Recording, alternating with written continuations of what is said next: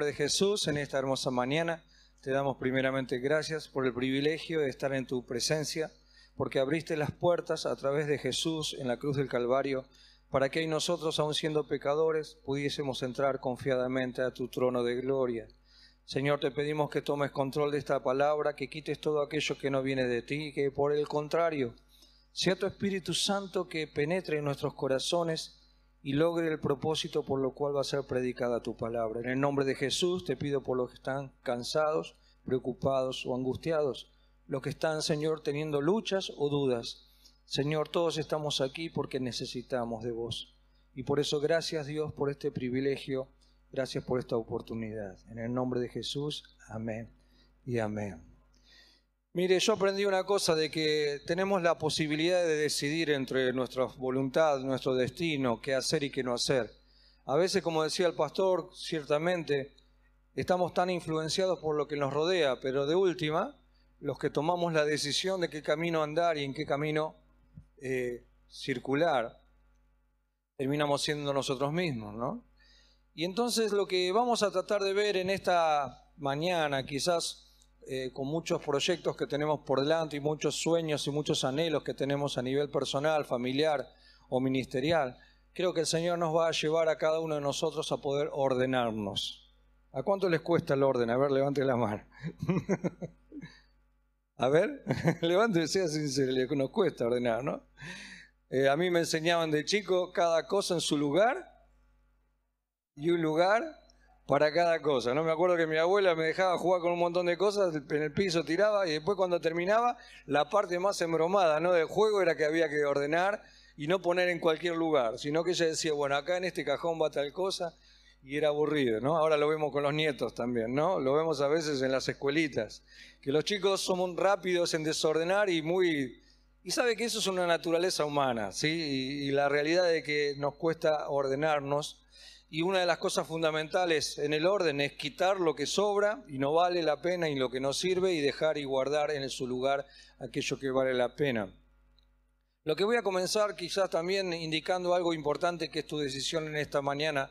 Toda persona que pasa en este momento por la calle o que vive su vida es criatura de Dios. Todos fuimos creados por el Señor y tenemos la identidad de Dios que somos conforme a su imagen porque somos seres espirituales.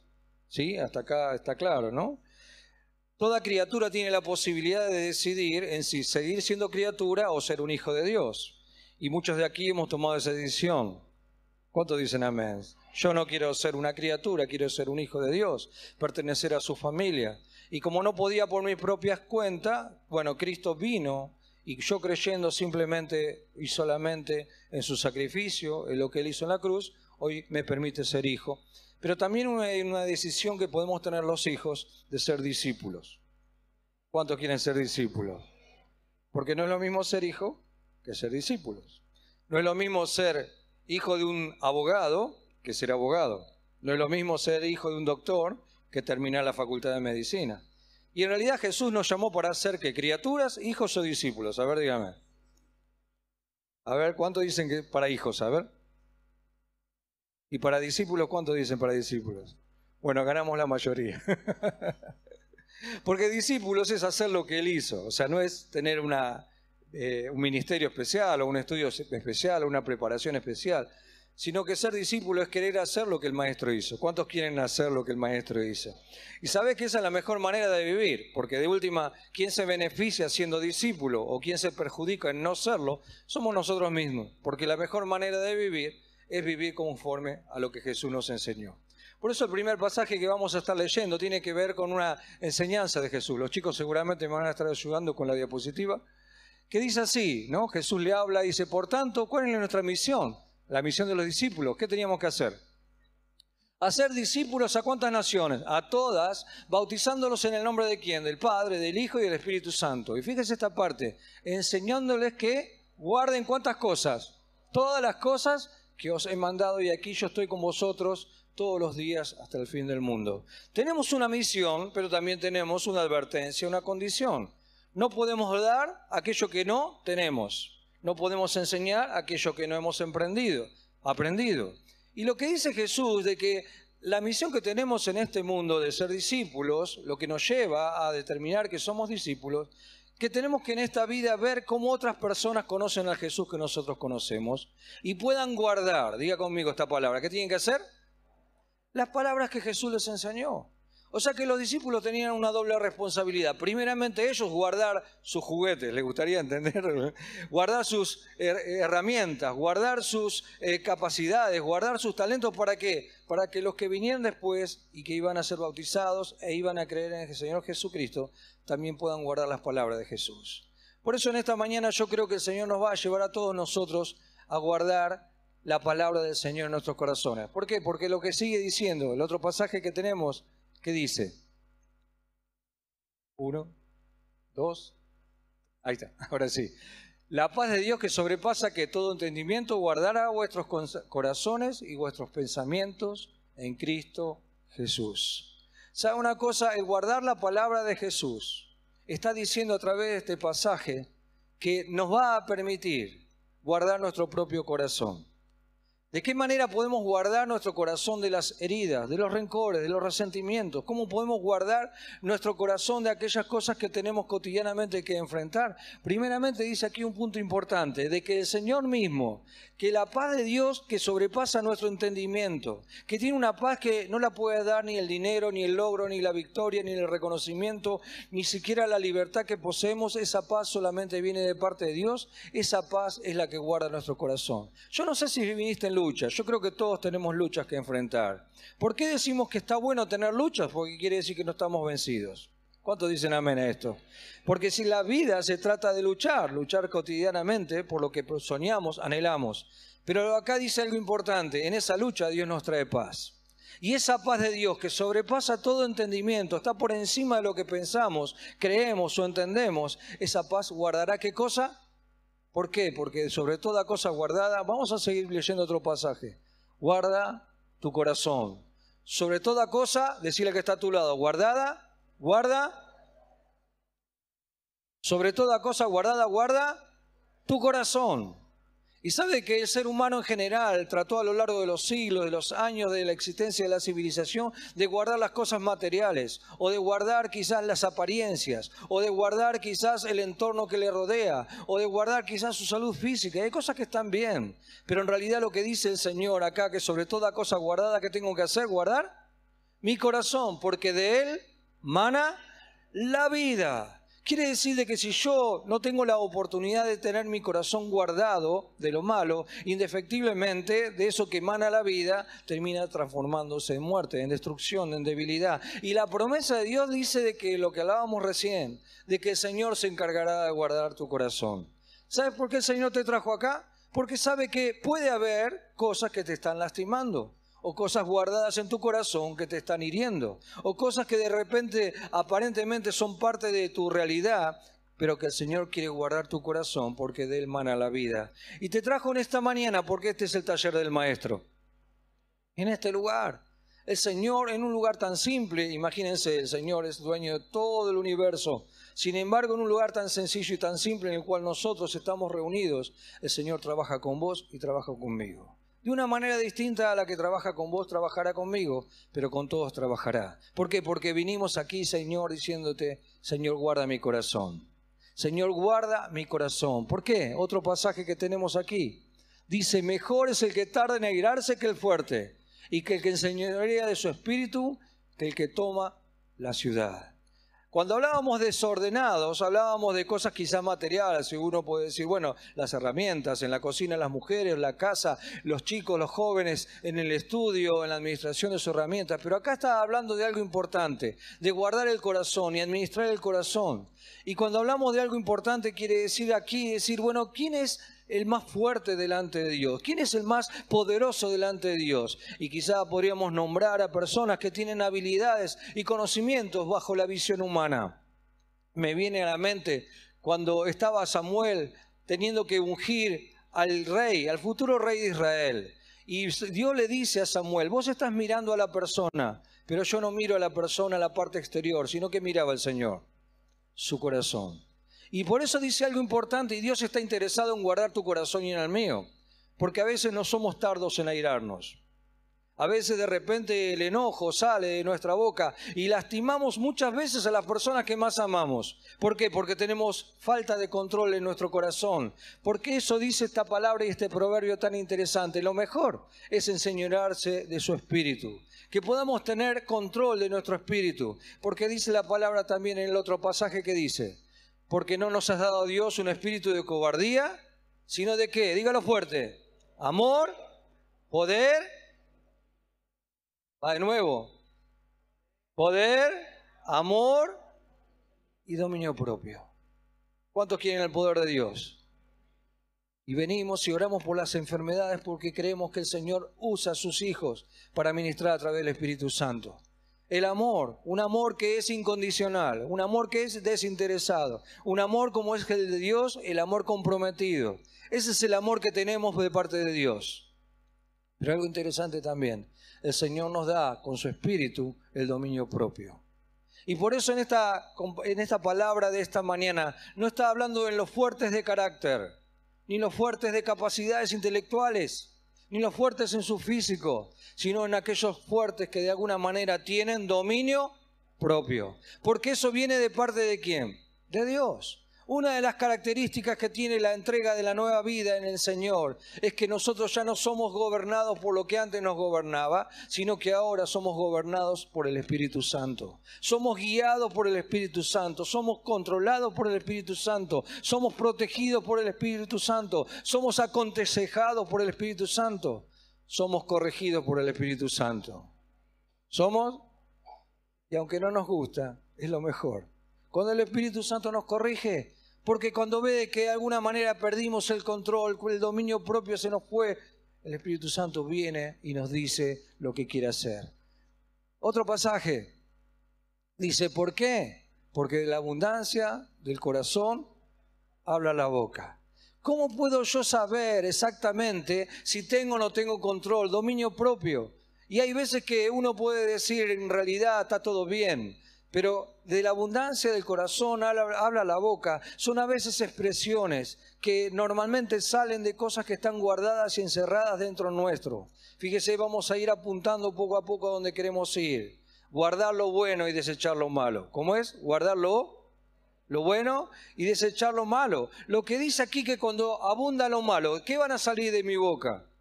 Pesimismo, condenación, juicio, negatividad, protesta, queja, ¿sí?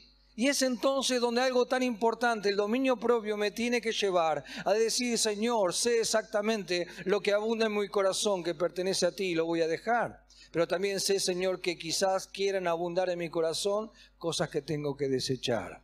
Y de eso se trata, de decir, Espíritu Santo, en esta mañana haz la obra en mí, quitando todo lo que no es tuyo quitando todo aquello que me perjudica, quitando todo aquello que en realidad no me edifica, porque para eso he venido, Señor. Quiero que manifiestes tu gloria en mí. ¿Por qué? Porque de la abundancia del corazón habla la boca. Jesús en un momento se encuentra con gente religiosa de ese tiempo, que estaba acostumbrada y que tenía la posibilidad de lavarse permanentemente las manos. Y como un ritual religioso, entraban a cada lugar del templo y para poder entrar tenían que lavarse las manos. Y veían quizás hasta enojados y ofendidos, indignados, como los discípulos no tenían esa práctica de lavarse las manos. Y quizás comían sin hacer toda la purificación a lo que la religión estaba acostumbrada a hacer. Y lejos de Jesús de estar dándole la aprobación por este detalle, Jesús los confronta. Y le dice, en realidad hay algo importante que ustedes tienen que determinar, que lo que sale de la boca, del corazón sale. Y esto contamina al hombre, porque del corazón salen qué cosa? Los malos pensamientos, los homicidios, los adulterios, las fornicaciones, los hurtos, los falsos testimonios, las blasfemias. Y Jesús le estaba diciendo, ustedes en apariencia, ¿cómo estaban? ¿Limpios o sucios? En apariencia, en imagen, ante la sociedad, ¿cómo estaba? Limpio, pero por dentro, ¿cómo estaba? Con esos pensamientos, envidia, de celo, de contienda, de homicidio, de rencor, de resentimiento. Y entonces Jesús le estaba enseñando algo importante. Yo no vine acá, porque uno podría decir, de hecho yo lo pensé, pero Jesús se equivocó, porque es verdad, si no me lavo las manos me puedo contaminar. ¿Cuántos entienden que es así? Pero sin embargo Jesús estaba hablando de la limpieza de qué cosa? Del corazón. Porque del corazón, de la abundancia del corazón, mana la vida. Y entonces le decía, hombres, ustedes están lavando las manos, ustedes de alguna manera se purifican la parte exterior, pero por dentro están llenos de rencores y de odios. Terminen de una vez con eso, no está mal que lo sigan haciendo, pero comiencen a lavarse qué cosa? Porque de la abundancia del corazón hable la boca y que en el corazón están guardadas estas cosas, lo que sale de la boca, lo que contamina, lo que contamina al hombre es lo que está grabado interno en su corazón. Y es por eso de que el Señor no nos dio simplemente el problema, sino que nos marca la solución. El próximo cuadro dice, porque en cuanto a la manera, pasada manera de vivir, ¿qué tengo que hacer? Acomodarlo. Mire, hace un mes más o menos pasado, me llama una señora amiga y me dice, Eduardo, tengo un problemón. Vine de viaje, estuve en Miami, en Estados Unidos, con una familia amiga y cuando volví, luego de 20 días estaba la luz cortada. ¿Hasta ahí el problema que esté la luz cortada? Dice, entró, bajó las valijas, yo tuve la oportunidad de ir al departamento, todas las valijas, todo todavía sin desarmar, y estaba todo en orden. Cuando le fue a dar luz, bueno, volvió la luz. Pero ¿qué pasó cuando abrió la heladera? Imagínense qué pasó cuando abrió la heladera, cómo estaba todo adentro. ¿Cómo estaba? Todo podrido. Entonces el departamento seguía intacto, aparentemente estaba todo bien, pero cuando abrió la heladera, ¿con qué se encontró? de que estaba todo de alguna manera podrido. Y entonces ahí no me contó toda la trayectoria, estuvo por días enteros tratando de limpiar, tratando de sacarle ese olor y llegó un momento y dijo, no lo aguanto más, quiero tirarla directamente de la heladera, me voy a comprar una nueva. ¿Por qué? Porque lo que estaba adentro estaba podrido y se le había metido... ¿Cuántos tienen memoria olfativa? A ver que se acuerden de ciertos olores y no se le va nunca. ¿Le pasa eso? Es decir, que hasta le cuento la escena y usted está sintiendo, porque también nuestro olfato tiene memoria, ¿no? Lo que olemos tiene memoria. Y esta mujer no se podía sacar el olor de la nariz, entonces decía, ¿usted siente el olor? Y yo cuando entré al departamento no lo sentí, pero claro, cuando abrió la puerta de la heladera que estaba ahí todavía, pobrecito, un desastre total. Sobre toda cosa guardada, guarda tu corazón, porque de él mana la vida. Y por lo tanto, despojados del viejo hombre que está podrido despojados que el viejo hombre que está, y mientras la tapa de la ladera está cerrada, no se siente nada. Pero cuando abrimos la tapa de la ladera del freezer, ¿qué pasó? ¡Epa! Ahí nos encontramos que lo que dice la palabra aquí en Filipenses, ¿no? En Efesios dice, la pasada manera de vivir, despojate del viejo hombre que está como viciado, conforme a los deseos engañosos. ¿Y qué tengo que hacer? Solamente vaciarme, dice, no, renovaos en el espíritu de qué? De vuestra mente y lo último, vestidos del nuevo hombre. Tres cosas, decí conmigo, tres cosas. Lo primero, decirle que está a tu lado, despojate. Lo segundo, ¿sí? Renová tu mente. Y lo tercero, vestite del nuevo hombre en Cristo Jesús. Fácil o difícil de entender. A ver, dígame, fácil o difícil de entender. Quita al viejo hombre que está dentro tuyo. Sacá de esa heladera que por más heladera linda que sea, si está cerrada la puerta y la abrís, te encontrás que hay algo podrido. En esta mañana vamos a sacar todo lo podrido. ¿Cuántos dicen amén? Está bien que todos pueden decir, y yo coincido con eso, hemos pasado por la Santa Cena y parte del plan de la Santa Cena es conmemorar lo que Jesús hizo por nosotros, pero siempre venimos como arrepentidos. ¿Cuántos dicen amén a esto? Y es entonces donde hoy podemos decir de que lo que estamos aquí estamos escuchando algo que no nos hace efecto porque ya nos hemos arrepentido. Entonces todo lo podrido se quitó porque Jesús lo sacó. Pero mañana, ¿cómo nos vamos a encontrar? Con que quizás aparezca algo de nuevo que quiera venir a perturbar del viejo hombre.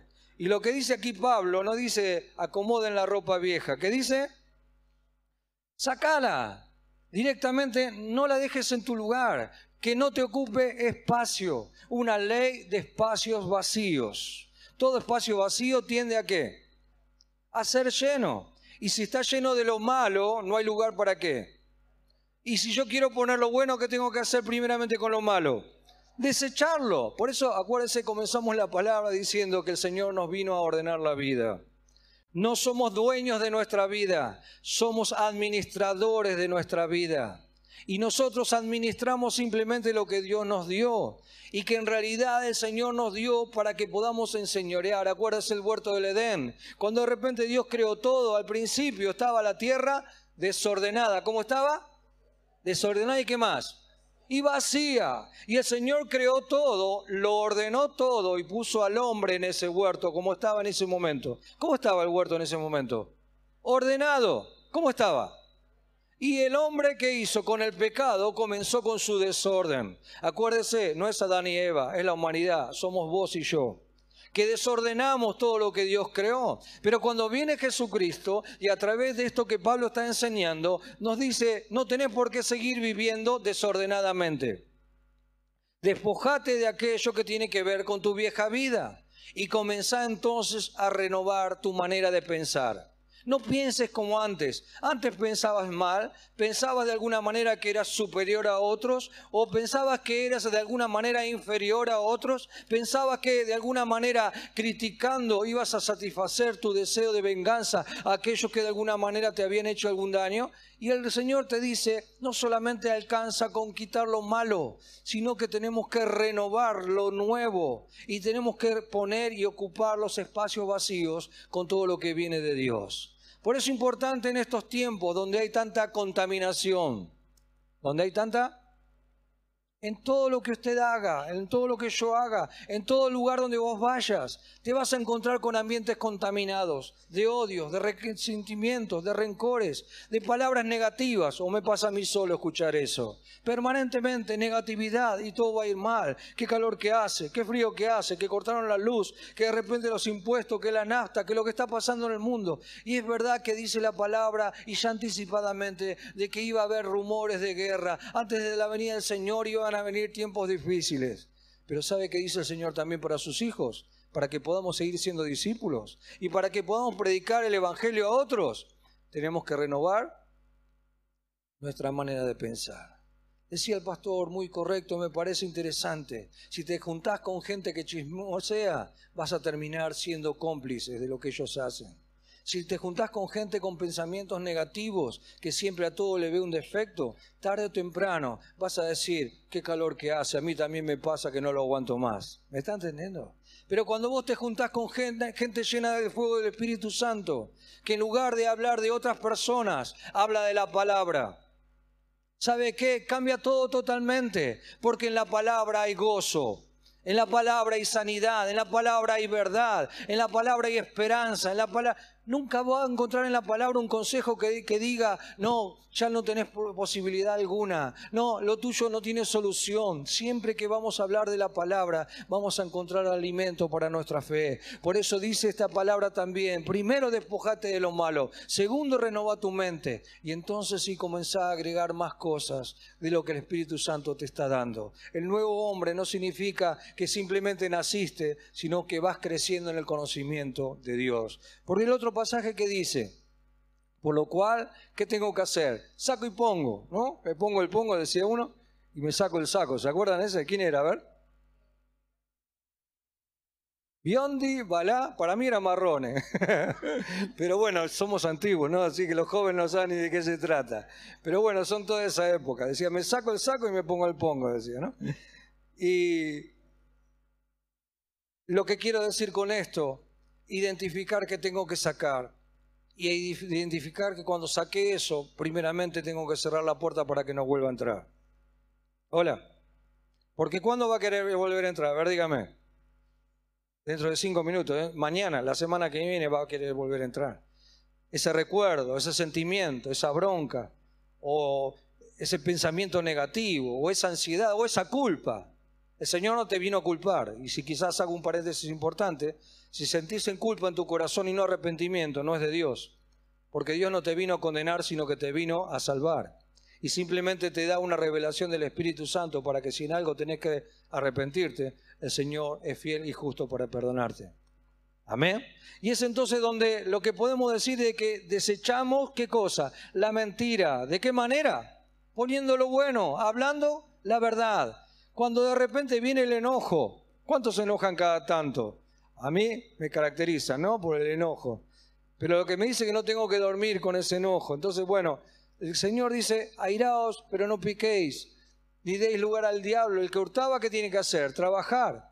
El que decía palabras corrompidas, bueno, ahora palabras de edificación a fin de dar gracias a los oyentes. Yo pido que en esta mañana sean palabras de edificación las que salgan de mi boca.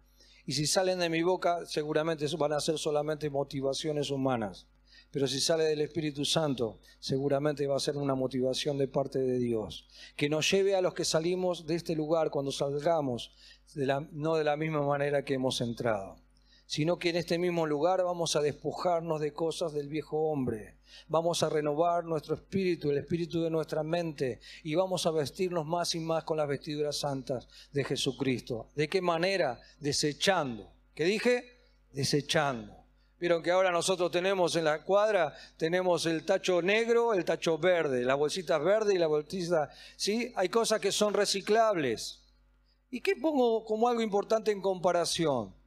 Cuando uno dice, tuve que pasar por semejante situación hace unos años, y usted viene y dice, pero lo perdonaste, el pastor, nosotros le decimos, tenés que perdonar. ¿Y usted qué dice? Ya lo perdoné. ¿Cuántos dijeron eso alguna vez? Pero cada vez que me acuerdo, ¿cuántos dijeron eso alguna vez? ¿Eh? Cada vez que me acuerdo, si lo llego a cruzar por la calle, lo agarro del cogote de nuevo. ¿Sí? ¿Sabe por qué? Porque son cosas reciclables. ¿Por qué? Porque el recuerdo no está mal tenerlo. Lo que sí está mal, sentir lo mismo que sentí, de lo cual de alguna manera me tengo que arrepentir. No está mal que te recuerde aquella situación que viviste, porque es natural. Por eso Dios nos dio una memoria. Pero lo que está mal es que de alguna manera eso esté ocupando un lugar que tiene que ocupar lo bueno. Si lo recuerdo como una experiencia de vida, como un aprendizaje, como una situación que viví, seguramente no lo tengo que descartar. Ese recuerdo lo tengo que tener pero bajo la sanidad de Cristo. ¿Me está entendiendo lo que quiero decir? La sanidad de Cristo, que sana mis recuerdos, sana mis emociones. Él cicatriza cada una de mis heridas. Y no es que me hace insensible a lo que viví, sino que me hace decir, ya no siento lo que antes sentía, ya no sufro lo que antes sufrí. Por eso entonces lo que dice esta palabra de renovar y hablar de edificación. ¿Por qué? Seguimos con el último, creo que anteúltimo pasaje. Porque Efesios también le dice, no contristéis el Espíritu Santo, quitándose de vosotros qué cosa, amargura, enojo, ira, gritería, maledicencia y toda malicia. Antes sed qué cosa, benignos unos con otros, misericordiosos, perdonándoos unos a otros, como Dios también nos perdonó a vosotros en Cristo. ¿Saben alguna cosa? Quizás algunos lo pueden ver por internet, algunos se están anotando, veo desde aquí. Pero yo le animo a que pueda hacer una lista. ¿sí? Y quizás usted diga, bueno, yo amargura no tengo. Bueno, no tiene, a favor.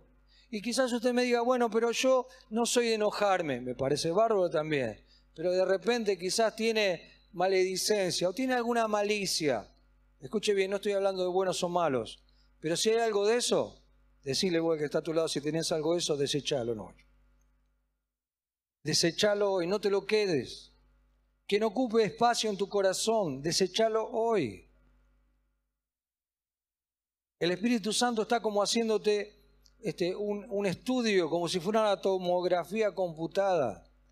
Y te está mostrando, vio lo que antes no veíamos. Yo diría que el Espíritu Santo está abriendo la puerta del freezer. ¿Qué te parece? ¿Sí o no? Hasta acá estaba cerrada y aparentemente estaba todo bien, pero está abriendo. ¿Pero qué? ¿Para condenarte? ¿Para que salgas de acá mal, este, herido, lastimado? No, para que saques aquello que de alguna manera te está estorbando y pongas en ese lugar todo lo contrario. Sed benignos uno con otro, misericordiosos, perdonándose unos con otros, así como Cristo nos perdonó. ¿Sabe qué? Cuando nosotros nos llenamos de todo eso, de lo bueno, no hay lugar para lo malo va a querer entrar, pero no va a tener espacio. Si somos benignos, si nos soportamos los unos con los otros, si nos perdonamos como Cristo nos perdonó, ¿va a haber espacio para el rencor? ¿Va a haber espacio para la envidia? ¿Va a haber espacio para la pelea, para la contienda? No hay lugar. Entonces la ley de los espacios vacíos, llenate de Cristo, llenate de Dios y no va a haber espacio para nada lo malo. ¿Por qué seguimos? Respondió Jesús y les dijo, el que me ama, mi palabra guardará, y mi Padre le amará, y vendremos a él y haremos morada con él. ¿Qué casa merece el Señor? A ver, ¿qué palacio usted le construiría? Si tuviéramos toda la plata del mundo y del universo, ¿qué palacio le haríamos al Señor? A ver, ¿cómo serían sus columnas? ¿Cómo serían su techo? ¿Cómo sería, no sé, el altar donde el Señor estaría? El Señor no quiere ninguno de sus altares, ¿qué quiere? Porque todo el universo le pertenece, toda la creación es de Él, todo el templo humano que pueda hacerse siempre va a ser insignificante ante el templo de Dios. Pero ¿sabes qué dice el Señor? Si de alguna manera me amás, vas a guardar qué cosa, la basura, o qué vas a guardar, mi palabra. Yo me voy a dar cuenta si me amás, porque venís el domingo a la iglesia, porque de repente hiciste un seminario bíblico, o de repente sos pastor o líder de la iglesia, y el Señor va a decir, mira, eso me gusta, pero ¿sabes qué? Lo que más importante es que si me amás, yo me voy a dar cuenta, porque vas a querer guardar tu palabra dentro tuyo. La vas a guardar. Escuche bien, no es como guardar en el ropero, no es como guardar en el placar, no es como guardar en una alacena, es guardar de que nadie me la robe, de que no haya nada ni a un sentimiento personal que me arranque lo que Dios me dio que esa palabra y ese consejo de amor que Dios dio un día en mi vida no quede simplemente como una emoción. En estos tiempos donde vivimos sacudidos emocionalmente, qué importante guardar la palabra del Señor. Porque ya no vivimos de acuerdo a las emociones. No somos simpatizantes de Cristo. Somos aquellos que guardamos su palabra. Y el Señor que dice, si ustedes guardan mi palabra, yo los amaré. Y mi Padre los amará. ¿Y qué haremos? Morada con Él. Esa es la habitación que merece el Espíritu Santo. Ese es el ambiente donde Él quiere vivir. Ese es el lugar donde quiere estar. Y uno diría, pero yo tan pequeño, insignificante. Acordate lo que decíamos antes, la paz de Dios, que sobrepasa todo entendimiento. Lo que te está diciendo, esto es inentendible, no traté de razonarlo, no traté de pensarlo, porque Dios quiere morar en tu corazón y es inentendible. Un Dios tan poderoso, Él quiere morar en tu corazón. También dice en Apocalipsis, estoy a la puerta y llamo. Y que me abre la puerta, ¿qué dice? Entraré con Él, cenaré con Él y Él conmigo. ¿Qué te está diciendo Dios en esta mañana? Mirá que estoy por llegar, voy a golpear la puerta, no quiero ser visita, quiero ser parte de tu casa. Pero tu casa cómo tiene que estar? Ordenada, sacando lo que está mal y dejando lo que está bien.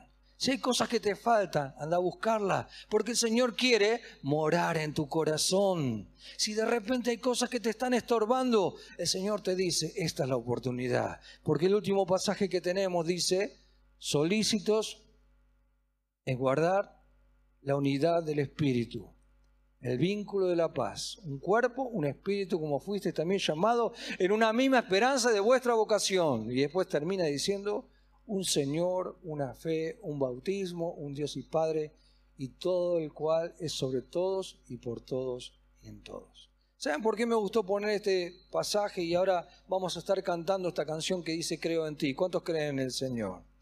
Y uno dice, Señor, no tengo la capacidad de memorizar versículos. Yo siempre me comparo con mi esposa que nació en el Evangelio. Toda su vida tuvo que ir a la escuela dominical desde chica, no tuvo, fue a la escuela dominical de niño. Y eso es tan poderoso porque tiene una memoria hasta fotográfica. Ya ella abre la Biblia y ya sin mirar ya sabe dónde encontrar los pasajes bíblicos.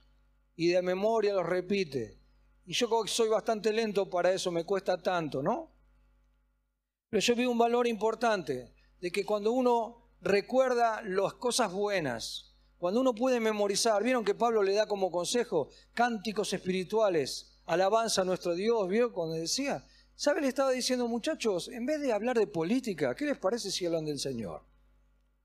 Si en vez de hablar del ministro de Economía que se fue o el que entró, ¿por qué no hablamos del Señor? Si en vez de hablar de lo que está haciendo el vecino de enfrente, o la tragedia de lo que pasó en este lugar, o la pelea que se armó en tal situación, o los muertos que están viniendo de todos lados, ¿por qué no hablamos alabanzas al Señor? ¿Y por qué en lugar de llenarnos de preocupaciones, de envidia, de temores, de angustias, de dolor, de sufrimiento, de indignación, de sensación de impotencia ante las realidades que vivimos, ¿por qué no buscamos de Dios? Y adquirimos cosas que son eternas. Porque el pasaje que reíamos recién estaba diciendo, no estamos creyendo en una religión, no tiene que ver con lo que razonamos, no tiene que ver con lo que entendemos o lo que hacemos, tiene que ver con la fe que tenemos en Cristo. Tiene que ver en la fe que tenemos en alguien que vino a este mundo para mostrarnos el verdadero camino a seguir. Es la fe aquello que de alguna manera anhelamos alcanzar. La certeza de lo que se espera, la convicción de lo que no se ve. Pero es la fe algo que nos motiva a seguir adelante. Cuando muchos quizás retroceden o se detienen en la marcha, nosotros seguiremos. Pero Señor, sabemos que esto sería imposible si seguimos arrastrando cosas que de alguna manera nos molestan, cosas que nos perturban en nuestra relación o muchas veces nos hacen sentir que nos detenemos o retrocedemos en nuestra marcha. Señor, quiero olvidarme de ese pasado. Señor, en esta mañana quiero despojarme del viejo hombre y renovar mi mente conforme a Cristo Jesús y vestirme completamente de Cristo para que ya no sea yo, sino tú en mí. Y por eso, Señor, lo que tengo para cerrar esta palabra en esta mañana, un solo Dios. Como dije, un solo Dios. Un solo Salvador que es Jesucristo. Un solo bautismo que es en el bautismo en el nombre del Padre, del Hijo del Espíritu Santo. Una misma esperanza de que Él vino, pero vendrá. De que Él vendrá a buscar a su iglesia. Que la iglesia está formada de hombres y mujeres que supieron administrar su vida, despojando de lo viejo y malo y llenándose de lo bueno y nuevo. No importa cuántos años tengas, no importa cuántas experiencias has tenido, no importa cuántos fracasos has tenido, cuántas veces caíste, el Señor te levantará. Lo que sí importa que en esta mañana el Señor quiere que te proyectes en una vida ordenada con Dios, administrando lo que tenés, que te dio Él, para que sea todo para su gloria. Y por eso yo quisiera que te pongas de pie en esta mañana y vamos a hacer una oración. Ya terminamos la reunión en breves instantes, por eso le pido un poco de paciencia, pero quisiera que oremos para que a través del Espíritu Santo el Señor primeramente nos muestre lo que tenemos que quitar. Para entonces sí, voluntariamente le digamos, Señor, te lo entrego. Venid a mí los que están trabajados y cargados, que yo los voy a hacer descansar. Hay algo que estás arrastrando, un peso que estás arrastrando hace mucho tiempo. Hay una carga, un peso que lo tenés guardado en el freezer y quizás por temor, por vergüenza, no lo pudiste contar y compartir con nadie. Lo que sí es importante que en esta mañana tenés la oportunidad de decirle, Señor, te lo entrego. Señor, quita lo malo, y a partir de ese momento el Espíritu Santo no solamente sacará aquello que te está dañando, sino que pondrá en su lugar aquello que te sana, aquello que te libera, aquello que te levanta, aquello que te fortalece, aquello que lo que te dignifica. Señor, en esta mañana te damos gracias porque sabemos que nos trajiste y no estamos acá por casualidad. Han venido personas seguramente por primera vez, algunos que quizás nunca te han oído o conocido pero hoy te conocerán. Y por eso, Señor, pido por esas personas nuevas que tengan un encuentro con tu Espíritu Santo y que sea tu Espíritu Santo el que les revele toda verdad y que sean se vean a sí mismos como tú los ves. Que si en algo han fallado, en lo que se han equivocado en esta mañana tengan la oportunidad de arrepentirse y entregar su corazón a ti y empezarán a vivir una nueva vida en ti para así alcanzar la vida eterna. Te pido por aquellos que son, Señor, de doble ánimo, que están siendo sacudidos y azotados por sus emociones, que te quieren y que te anhelan, pero son débiles y han acumulado en sus corazones situaciones, Señor, que de alguna manera te desagradan o te incomodan o no te permiten vivir en libertad dentro de ese corazón. Señor, en el nombre de Jesús, revélate a sus vidas y ayúdeles en su debilidad. Son débiles emocionales, Señor, que se dejan llevar por las circunstancias. Pero Señor, si han venido aquí en esta mañana y han escuchado tu palabra, te están pidiendo ayuda para que tú les saques ese vicio, Señor. Ese temor, Señor, ese recuerdo, esa culpa, esa tristeza, ese rencor, Señor, en el nombre de Jesús. Te pedimos por aquellos, Señor, que somos discípulos, que no queremos ser simplemente espectadores, sino protagonistas del Evangelio. Señor, no podemos predicar lo que de alguna manera no te vivimos. Por eso, Señor, sana nuestros corazones y arranca, Señor, toda envidia, toda murmuración, toda contienda, todo espíritu de controversia, de discusión, de pelea. Señor, que sepamos y que podamos ver más lo bueno que lo malo, lo mejor que lo peor. Señor, que podamos estar soportándonos los unos a los otros, tal cual somos. Porque si vos nos perdonaste a nosotros, ¿quiénes somos nosotros para no perdonar?